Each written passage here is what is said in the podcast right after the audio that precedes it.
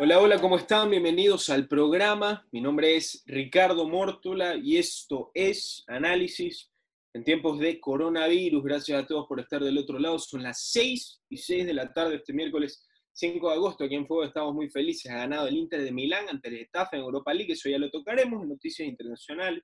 Pero estamos muy felices hoy. También estamos felices porque tenemos una vez más, y siempre es un placer tenerlo aquí en Fuego 106.5. Recuerden que nos ven desde cualquier parte del mundo. ¿ah? no solamente desde Guayaquil, nos ven en todas nuestras redes sociales, en Facebook, en Twitter, en Instagram, en YouTube y en Spotify, donde se quedan todas nuestras entrevistas colgadas para la posteridad. Pueden encontrarlas de hace tres meses, cinco meses, las que ustedes quieran, para siempre. Hoy tenemos al economista Alberto Acosta, como decía, economista. Gracias por estar con nosotros. Bienvenido a nuestra casa. Muchísimas gracias, siempre es un gusto estar con ustedes. Bueno, economista, eh, ¿Cuál es? Eh, siempre le pregunto lo mismo, pero siempre cambian las cosas en el país. Cada vez que hemos hablado, hace cinco meses, hace tres meses y ahora. Em, ahorita estamos por la situación de eh, la renegociación eh, de los tenedores internacionales de bonos. Estamos en un triunfalismo, por así decirlo, así lo dice el gobierno central. ¿Cuál es su perspectiva de la economía actual del país teniendo esta perspectiva de la negociación exitosa de los tenedores de bonos internacionales?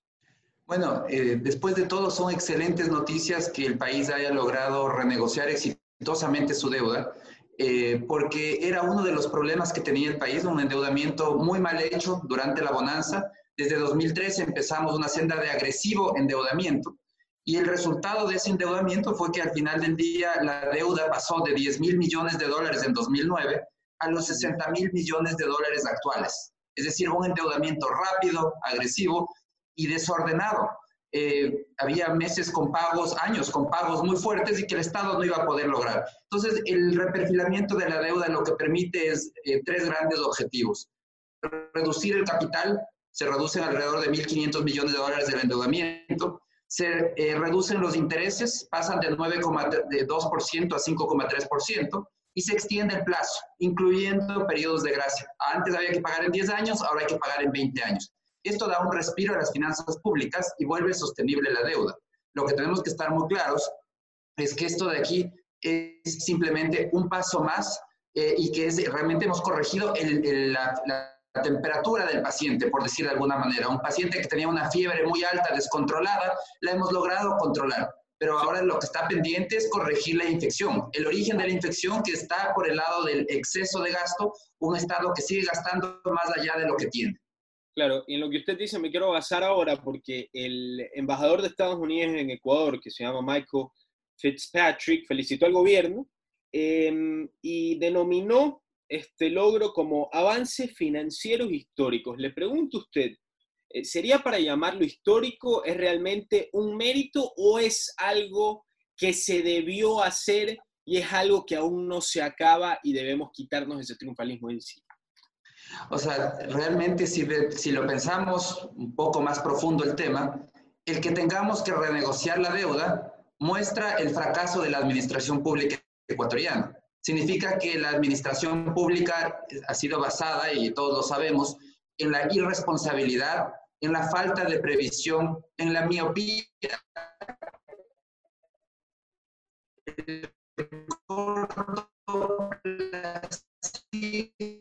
Esas son las características de la administración pública. Una bonanza muy mal manejada eh, que nos lleva, igual que una familia, que si es que una familia se endeuda agresivamente y después tiene que renegociar sus deudas, es una buena noticia que logra renegociar las deudas, pero en el fondo es un síntoma de que no ha manejado bien las cosas. No hubiésemos tenido que renegociar la deuda eh, en este momento. al final del día, sí, es, es positivo que hayamos logrado salir de este brollo, pero demuestra también los problemas, las falencias de la administración cortoplacista, eh, y lamentablemente de eso somos culpables los ciudadanos, al elegir una y otra vez al político populista que más gasta, ese es el aplaudido. El responsable es el abucheado, el, más gastador ese es el, ese es el aplaudido y el que por el que se vota una y otra vez. Y eso de es realmente la, tragedia del populismo en el Ecuador y en América Latina. Así es, eh, justamente con lo que dice me cabe perfecto. Eh, usted hace unos meses dio una entrevista eh, y usted nombró en la entrevista que el año 2014 se acabó la bonanza económica después de gastos irresponsables en el país. Eh, y usted nombró que el Estado no tiene campo de reacción y el Estado le hace, eh, le saca plata a la gente afectada. O sea, cree que esta crisis eh, la soluciona sacándole la plata a la gente que está siendo afectada por esta crisis precisamente. ¿Cómo hacemos ahí, economista? Porque indiferentemente del gobierno al que estemos, sea populista, sea de izquierda, sea de derecha, no estemos de acuerdo con los ideales del gobierno de turno, em, no para criticar destructivamente, pero al menos para encontrar y decir, bueno, ¿qué ha pasado aquí? ¿Quiénes son los que han estado acordes? ¿Por qué lo han hecho mal? En este gobierno del presidente Lenín Moreno, em, ¿quiénes han tenido responsabilidades? No para criticarlos ni para eh, destruirlos, sino para ver cuáles han sido los errores y no volver a repetirlos en el futuro. ¿Quiénes son los responsables de que la economía del país haya caído, a pesar de que usted haya dicho que viene más atrás, pero que hemos hecho mal desde el 2017 y desde que comenzó el coronavirus, el gobierno de los cuatro años del presidente Lenín Bueno, vemos que eh, los desequilibrios se originaron en la bonanza, este manejo alegre de las cuentas fiscales, del gasto eh, excesivo, el endeudamiento acelerado. Eh, llega Lenín Moreno al poder, reconoce que la mesa no está servida y sigue con la misma política del gobierno socialista anterior. Es decir, sigue gastando aceleradamente, de hecho, acelera el ritmo de endeudamiento para poder seguir gastando. Entonces, eh, es, y esto lo mantiene hasta 2019. Recién en 2019 el gobierno encuentra que ya no puede seguirse endeudando y cada vez es más difícil conseguir financiamiento y comienza a buscar ayuda del Fondo Monetario que le dice yo le voy a ayudar, le voy a prestar plata, pero si usted corrige su desequilibrio, yo no le presto para que continúe su farra, yo le presto para que ponga en orden la economía. Entonces, recién en 2019 hay un cierto intento de poner en orden la economía, eh, pero vemos que la, más de la mitad del gobierno, más bien lo que hizo es continuar la estrategia del gobierno anterior. Endeúdese lo que pueda para seguir gastando. No ponga en orden las cuentas fiscales, empuje el problema para adelante, el día de mañana se verá. Bueno, ha llegado el día de mañana y estamos viendo ahora las consecuencias de esta política cortoplacista del gobierno anterior y del gobierno actual que no han tomado el toro por los cuernos para corregir el tema de fondo, que digo, la infección, esa no se ha corregido todavía, que es ese exceso de gasto. Economista, si es que le preguntara al presidente Lenín Moreno Em, si es que sabía que estamos quebrados cuando cogimos al país, pero siguió gastando hasta el año 2019 y se dio cuenta que esto ya era un desastre, ¿qué cree que le respondería? ¿Qué excusa, así no lo fuera, cree que el gobierno central podría decir, por eso seguimos con esta política que se llevaron tantos años en el país? Yo creo que viene por dos lados. Primero, que la prioridad del gobierno fue una prioridad política. El inicio del gobierno se dedicó a desmontar eh, el Correato y, y, uno de sus logros realmente que hay que reconocerle es una consulta popular que eliminó la reelección indefinida. Nos salvó del autoritarismo de por vida. Eso es un mérito y esa fue su prioridad. Pero en medio de esta prioridad de enfocarse en la política, dejó de lado la economía como para decir esto puede esperar, más adelante lo solucionamos, lo que yo creo que fue un error, porque el gobierno, naturalmente, todo gobierno se va desgastando en el tiempo y para cuando ya decidió enfrentar los temas económicos, ya no tenía capital político. Y, vivimos lo que sucedió, por ejemplo, en octubre del año pasado, que le marcó a este gobierno, y desde ahí es un gobierno totalmente atemorizado de tomar medidas económicas por el miedo a un nuevo, eh, una nueva reacción violenta. Entonces, definitivamente yo creo que va por ahí, va por el lado de que no lo hizo a tiempo y que cuando lo hizo, la reacción fue tan violenta que actualmente es un gobierno inmovilizado, un gobierno débil, sin poder de decisión para hacer estos cambios fundamentales que requiere la economía. Así es. Eh, economista, ya vamos a tocar el tema, eh, tengo uno en la cabeza que es la reactivación agraria, pero antes le quiero preguntar, economista, ¿usted es un hombre de derechas o de izquierdas? Eh, yo, soy realmente, yo creo que esa, esa definición derecha-izquierda no es suficientemente rica. yo soy liberal. Soy liberal, entonces eh, al hablar de liberal, eh, algunas características de liberal están en la derecha, otras están en la izquierda. Entonces, si vamos a ver temas por temas sociales, me dirán, pero esos son temas de, que compaginan con la izquierda. Y si hablamos de temas eh, económicos, dirán, eso compagina con la derecha. Entonces, realmente es una, una división, yo creo que es un poco más, más rica la división del, en el espectro político, que no va tanto izquierda-derecha, eh, sino que hay que considerar otras, eh, otras aristas. reformulo la pregunta para que me lo pueda responder.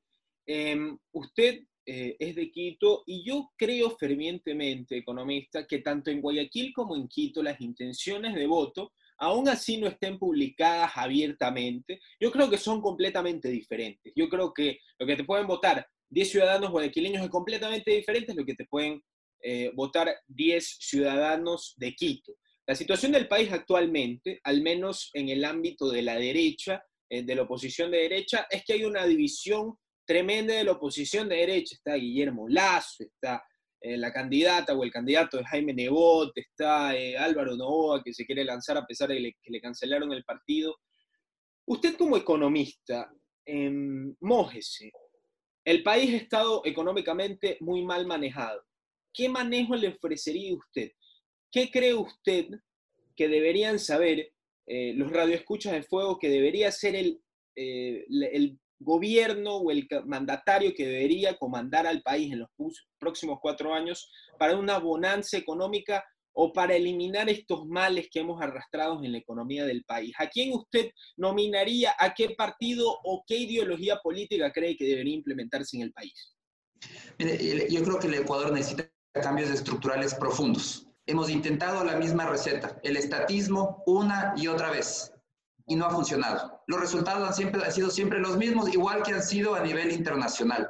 El país tiene que liberarse de este exceso de intervención estatal y tiene que buscar cambios profundos para poder crecer. Necesitamos crecer aceleradamente porque es la única vía para obtener bienestar. ¿Qué hay que hacer? Yo, yo considero que hay tres grandes temas que se deben solucionar.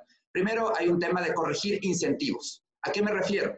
En el país, lamentablemente, hay unos castigos a la inversión. Quien invierte es castigado.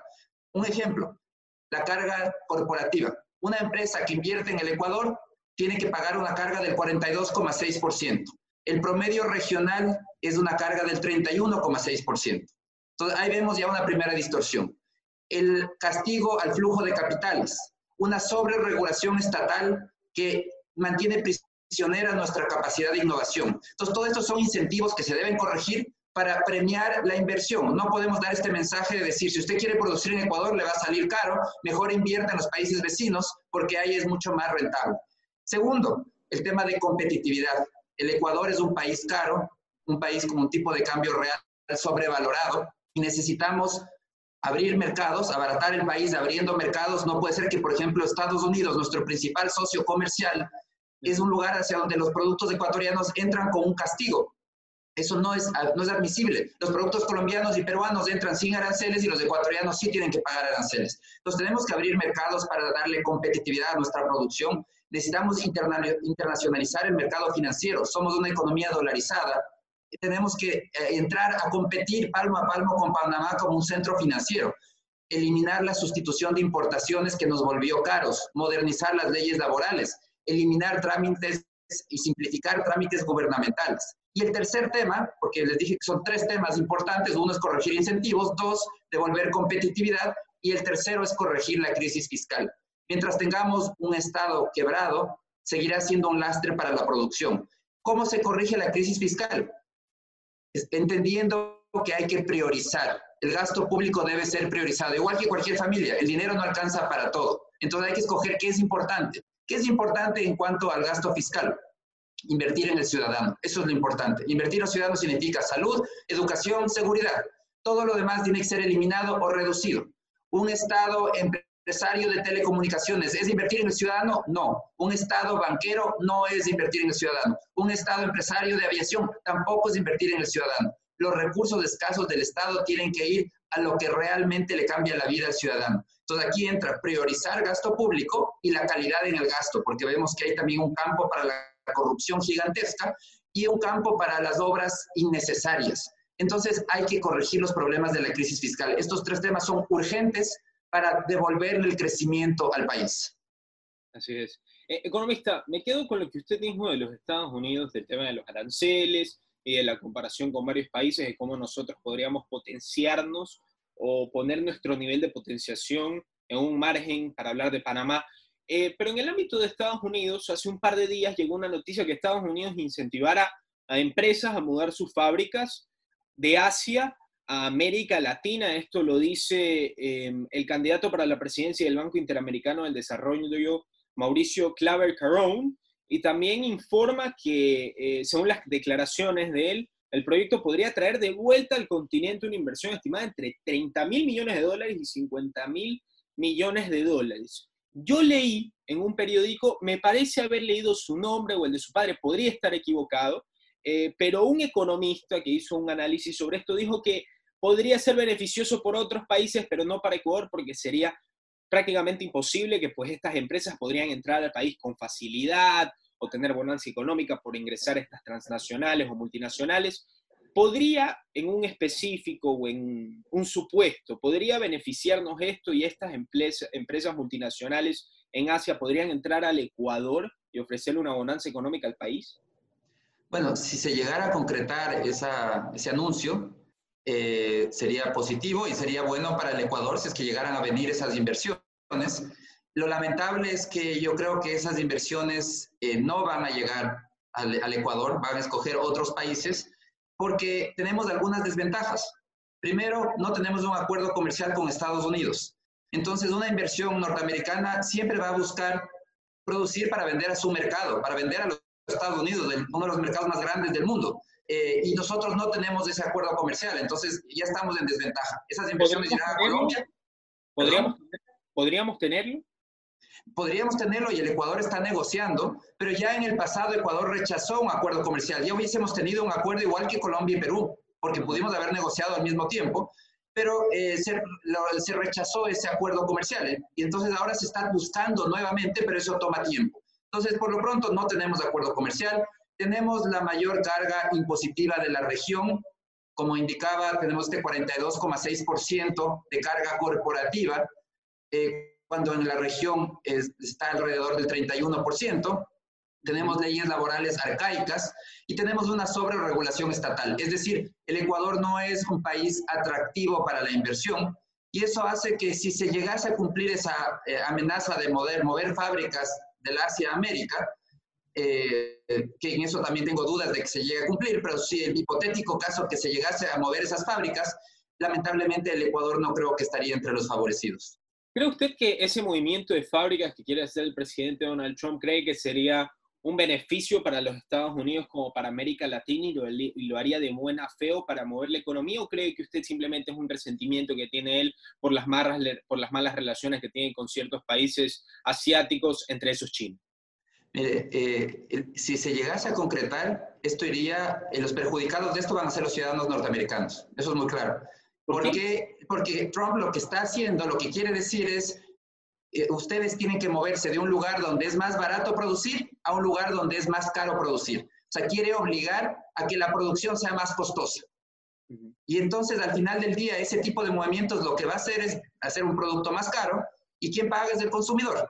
Entonces al final del día estos anuncios que son muy propios de Trump, estos abruptos que tiene frecuentemente, eh, van contrarios a la teoría económica, contrarios a los beneficios de la especialización a nivel internacional, en donde, ¿por qué se ubicaron esas fábricas ahí? Porque es más rentable estar ahí, porque los costos de producción son más bajos.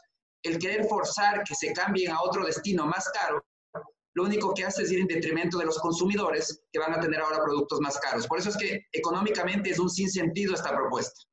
Claro. Em, economista, me quedo en Estados Unidos y termino en Estados Unidos. Em, hoy día la fábrica eh, moderna, que es una de las cuantas fábricas, Oxford, eh, Pfizer, en Rusia está produciendo algunas eh, vacunas que ya estarían supuestamente en fase 3 de prueba, que serían anticoronavirus, y sacaron una noticia hoy que Moderna pondría esta vacuna a un precio de entre 32 y 37 dólares que me gustaría ver cuál es el precio real de producción. Yo creo que esto es altísimo comparado, me parece que lo leí, podría estar equivocado. Claramente esto no es cuestión simplemente de salvar vidas, esto es cuestión de dinero, como siempre, como siempre lo es. Y también leí una noticia ayer que Ecuador sería uno de los siete países latinoamericanos que recibiría vacunas de coronavirus con Rusia. ¿Cómo se, cómo se daría esta transacción o esta llevadera de vacunas de un país hacia el Ecuador. Esto es algo que yo nunca he visto, creo que nunca en la historia del país hemos hecho que un gobierno central tenga que hacer una movilización masiva de vacunas para salvar vidas en el país. ¿Cómo se haría esa movilización? ¿Cómo beneficiaría el país o cómo pues perjudicaría al país las relaciones unilaterales que tienen con los países principales que están eh, fabricando esta vacuna del coronavirus? ¿Cómo se daría o cómo cree que se debería dar según su opinión económica? Bueno, eh, lo que sucede es que todos están desesperados por una vacuna y apenas salga esa vacuna va a haber una demanda gigantesca. No va a haber vacunas para todos. Eh, va a tomar tiempo a producir en la cantidad que se requiere y ya hay clientes en cola. Entonces lo importante es que nos ponernos en cola como país para poder comprar esas vacunas de los productores con quienes lleguemos a acuerdos. Lo que sí yo considero que es importante que en ese proceso no se centralice en la compra del gobierno, el gobierno tiene que comprar una parte, pero debe incluir en su demanda una demanda privada de actores privados que también puedan traer la vacuna.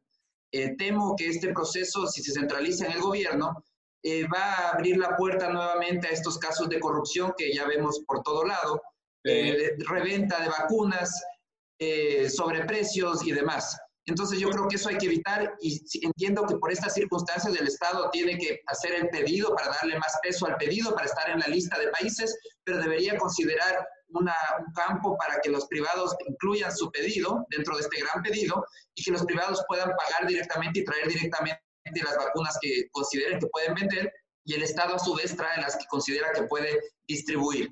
Sí, sí, economista, pero usted sabe perfectamente que si los privados traen eh, eh, la sociedad o el tejido social ecuatoriano, sea de clase media abajo, de clase baja, eh, no va a poder pagar una vacuna de 37 dólares. O sea, seamos sinceros, si en época de pandemia les vendían una funda de cadáver a 120 dólares, seguramente una vacuna, tanto los privados como los públicos, lo venderán a un precio muchísimo más exorbitante, sabiendo que en esa jeringa está la vida, está la inmunidad. Entonces yo le pregunto a usted, ¿qué eh, programa puede hacer el gobierno para que a todas las personas que lamentablemente no tengan 40, 50 dólares en el bolsillo para pagar el sobreprecio que habría por una vacuna, ¿cómo podría hacer un programa el gobierno para que todas las personas tengan la posibilidad de conseguir esta vacuna a un precio asequible, como debería pasar en todos los países del mundo? Yo no creo que debe ser así. Yo creo que el que puede pagar tiene que pagar. ¿Por qué le tienen que dar gratis o barato una vacuna a quien sí puede pagar? Y eso es lo que sucede en el país y, te comento como un ejemplo, eh, una, una anécdota. El año pasado eh, fui a vacunarme yo y toda mi familia de la H1N1. No había vacunas del sector privado porque el gobierno con sus trabas no permitió que se importe esa vacuna libremente y entonces fuimos a un dispensario médico donde recibimos la vacuna gratuita. Yo, que tengo un trabajo, podía pagar esa vacuna. ¿Por qué tuve que ocupar una vacuna gratuita que le quité a otra persona que no la podía pagar? Entonces, ese es el problema aquí. El, gobierno, al tratar de centralizar todo, termina pagando por todos esos remedios, no tiene los recursos para pagar para todos y termina pagando a quien no necesita que le dé gratuito. Entonces, yo creo que el Estado lo que tiene que hacer en este momento es encargarse de las vacunas para gratuitas para quien sí las necesite. Eh, el Estado tiene sus listados, tiene, sabe cuánto ganan las personas y puede determinar a quiénes tiene que darles gratuito. El resto puede ir a comprar 37 dólares o lo que cueste, que lo compre en, un, en una, donde una, un, proveedor privado y se ponga la vacuna. Porque el que puede pagar tiene que pagarlo. eso es parte de este uso, mal uso de los recursos públicos que se terminan usando eh, y, y, al final terminan siendo escasos para, para, para todo lo que se necesita. Sí, para reformularme, las personas que lo pueden pagar, evidentemente, pero seamos sinceros, economistas, no va a costar 37 dólares. Aquí cuando lo traiga el gobierno seguramente le pondrán una etiqueta más alta, le pondrán dos, tres decenas, sabrá Dios cuánto le pondrán, y seguramente habrán personas que no lo van a poder, no lo van a poder adquirir. Y en ese caso, ¿qué decimos? Si no lo puedes comprar, te mueres. No creo que pueda hacer eso el gobierno. No, no, lo que me refiero es que el gobierno tiene que enfocar bien sus recursos escasos. La vacuna tiene que ser gratuita para quien no la puede pagar y eso lo paga el gobierno. Pero todo el resto, que importe el que quiera al precio que quiera. Si quieren cobrar mil dólares, que cobren mil dólares. Que importe y el que puede pagar mil dólares, que la pague. El gobierno da gratuita a quien necesita. El resto tiene que ser libre importación para el que quiera al precio que quiera. Eh, y esto de aquí, yo digo, al final del día no lo, es algo que el gobierno no lo entiende. Y en medicamentos, en el ejemplo que te doy, la vacuna de la H1N1 por todas estas trabas burocráticas que existen, los privados no podían importar y alguien que sí podía pagar, un grupo de personas que sí podían pagar, fueron a ocupar una vacuna de alguien que no la puede pagar. Es decir, quitamos unas vacunas a alguien que no podía pagar. Eso es lo que no se puede dar. Entonces hay que entender muy claro, el que necesita, el Estado tiene los servicios de asistencia social para que tenga su vacuna gratuita. Y todo el resto, que, que compre la vacuna normalmente. Estamos completamente de acuerdo, economista, en ese tema. Eh, me quiero mover a otro tema que es una propuesta económica. reactivación agraria. Eh, hace unos días hubo una conferencia vía Zoom eh, donde se dieron muchas ideas y propuestas del Grupo de Desarrollo Rural del Ecuador con el apoyo del Fondo Interno de Desarrollo Agrícola, la Red, la Red Nacional de Jóvenes Emprendedores Rurales y el Centro Latino para el Desarrollo Rural. Eh, hablaron de las consecuencias que ocurrieron este año, caída del PIB, incremento del desempleo, pobreza, menos demanda de leche y carne, etcétera, etcétera. Hicieron propuestas eh, a corto plazo, centrarse en el pequeño agricultor, orientación de recursos del Banco Ecuador eh, al agro, ampliación de plazos, recuperación de costo venta y en mediano plazo visión estratégica de sistemas, agromentarios, apoyo a la agricultura familiar campesina, programa de fomento a la agricultura, etcétera, etcétera. ¿Le parece factible que el Ecuador pueda salir, pueda resurgir, pueda remasterizarse a través de una reactivación agraria? Definitivamente el Ecuador es un país agrícola por excelencia y de hecho los grandes productos de exportación ecuatorianos son agrícolas. Eh, lo que se necesita es volver eh, los ojos al campo para poder eh, sacarlo adelante. ¿Qué es lo que sucede? Que durante más de una década, durante toda la bonanza, se creyó que el campo era, se menospreció el campo. Se pensó que lo que había que hacer era microchips, que había que hacer astilleros, que había que hacer grandes industrias. Se creyó en, en forzar una industrialización, cuando el Ecuador tiene un potencial agrícola enorme y lo que se debe haber hecho es construir sobre la, sobre la potencialidad agrícola que tiene. ¿Qué, ¿Qué cosas yo creo que se deben hacer? Por un lado, es, fundamental la transferencia de tecnología, apoyar en el desarrollo tecnológico, porque la agricultura en el Ecuador todavía es muy básica, es una agricultura de sustentación. Eh, se necesita apoyar en la infraestructura de riego, de riego. Se han hecho obras, algunas obras de riego muy grandes, pero simplemente los canales no llegan hasta las propiedades individuales. Se quedan en unas grandes represas, pero el agua, de hacer un canal hasta las propiedades es tan costoso que nadie la puede hacer. Entonces, infraestructura de riego, asociatividad, lograr economías de escala. Otro problema de la agricultura es la baja escala. Hay muchísimos propietarios minúsculos que no pueden, aquí, por ejemplo, no pueden tener un tractor, no pueden tener los beneficios de la, de la escala.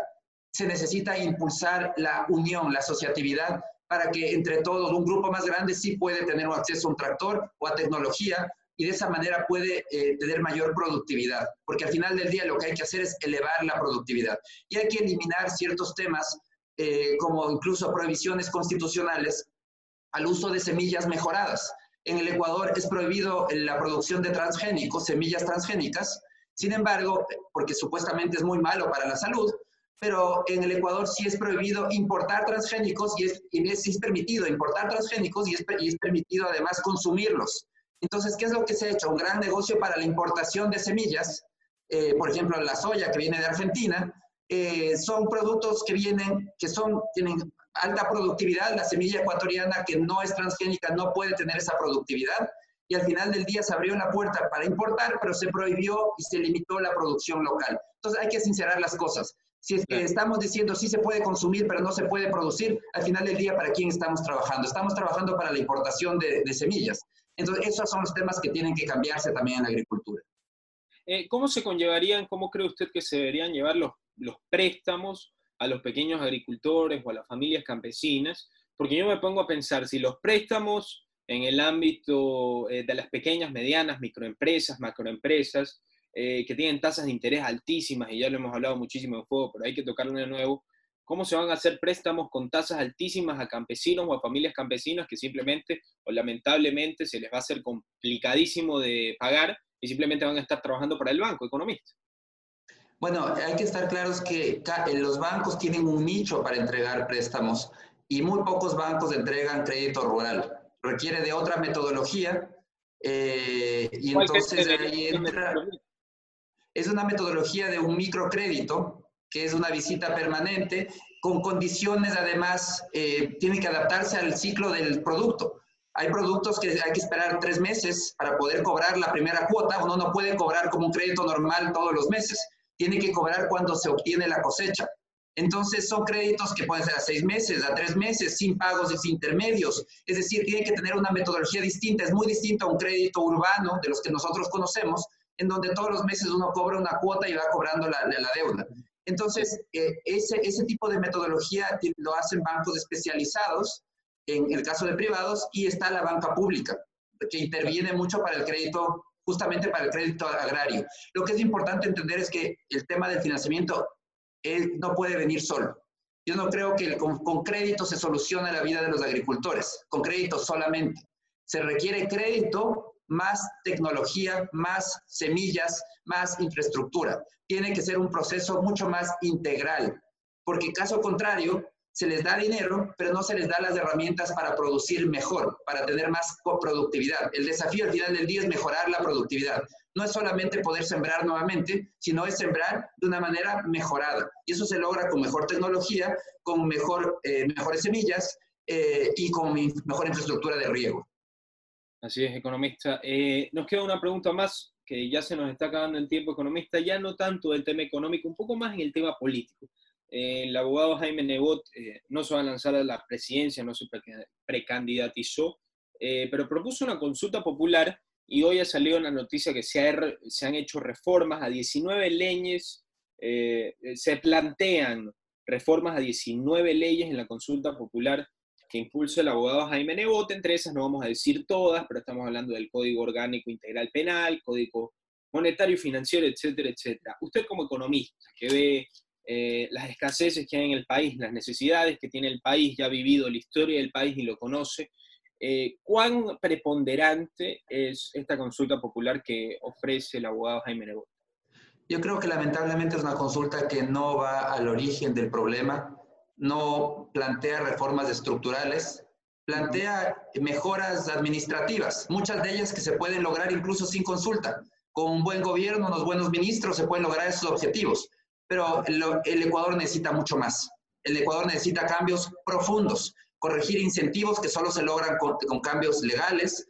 Eh, necesitamos corregir la competitividad, también requiere de cambios legales profundos, y corregir la crisis fiscal, que también requiere de cambios profundos. Entonces aquí no, no son temas eh, sencillos de hacer, sino que son cosas profundas que hay que enfocarse, porque en caso contrario lo único que estamos logrando es una mejoría pero no necesitamos una mejoría, necesitamos una transformación estructural del país para devolverle crecimiento. Eh, el abogado Jaime Nebot tiene experiencia política que usted y yo no tendremos en siete vidas, no le estoy diciendo para degradarnos, sino para admirar al abogado Jaime Nebot como alcalde. ¿Por qué cree usted que con él con esa experiencia y con esa sapiencia eh, y usted y yo estamos diciendo que no es necesario, que no es preponderante, que se podría hacer, que no hay necesidad. ¿Por qué cree que lo hace? ¿Por qué cree que dio un paso atrás a la precandidatura presidencial y, está, y hace esta consulta popular que le digo, economista, usted no es la primera persona ni será la última que me dice, bueno, no es tan importante, no es lo principal, simplemente pues una consulta para mover la marea política? Bueno, el, el abogado Neboto, como, como bien dices, tiene una experiencia política muy grande y su apuesta y su estrategia yo creo que va más bien por el lado político. Eh, la consulta le permite estar en la palestra y probablemente yo creo que su objetivo es tener, sacar un buen grupo de asambleístas de las siguientes elecciones para mantener la vigencia y mantener el poder del partido. Entonces, probablemente la explicación vaya por ese lado. Hay una estrategia política muy coherente, probablemente yo considero que debe ser así. Eh, pero hablando desde una perspectiva económica, que es la que me compete, eh, yo veo que los cambios que plantea no son profundos, no son estructurales. Pero como consulta en términos políticos puede servir para unos objetivos y tener toda una coherencia, dada la experiencia que tiene. Yo estoy seguro que esto de aquí no es una puntada sin hilo. Esto de aquí tiene una coherencia y un objetivo muy claro de a dónde quiere llegar. Sí, y en el caso de la palestra política en la que él se quiere mantener, según lo que usted ha dicho, le pregunto a usted, si mañana se iría a la consulta popular, si mañana habría que salir a sufragar o hacerlo en Internet, ¿usted votaría sí o no? Eh, en la consulta popular. En la consulta popular. Sí, los temas que plantea son positivos. Yo no, yo no le veo que sean temas negativos. Lo que me parece es que no son cambios... Decir, sí, voto a favor de la consulta popular, sí. O sea, a las preguntas planteadas específicamente, eh, son preguntas que al final del día uno tiene que responder sí porque son cosas positivas. el cuestionamiento es que simplemente no son cambios profundos. Entonces, son temas que sí, están bien, ayudan, pero no transforman el entorno. Si se va a hacer el esfuerzo de hacer una consulta popular con todo eso lo que implica, recoger miles de firmas, cientos de miles de firmas, hacer una campaña al respecto, utilizar gran cantidad de recursos para lograrlo, hay que aprovechar para que sea por temas realmente estructurales. O sea, lo que el cuestionamiento aquí es, no es que la consulta, las preguntas eh, vayan en dirección equivocada o sean malas. Y de, las, de lo que he revisado, la, la mayoría son temas que no son malos, no hacen daño pero tampoco hacen el bien en la magnitud que se requiere, no dan esa transformación estructural que requiere el país. Así es. Eh, economista, muchísimas gracias por haber estado con nosotros, ha sido un placer. Eh, es un gusto siempre tenerlo, es la tercera vez o la segunda vez que lo tenemos y va a ser un placer muy pronto tenerlo nuevamente, economista. Muchísimas gracias, siempre es un gusto estar con ustedes.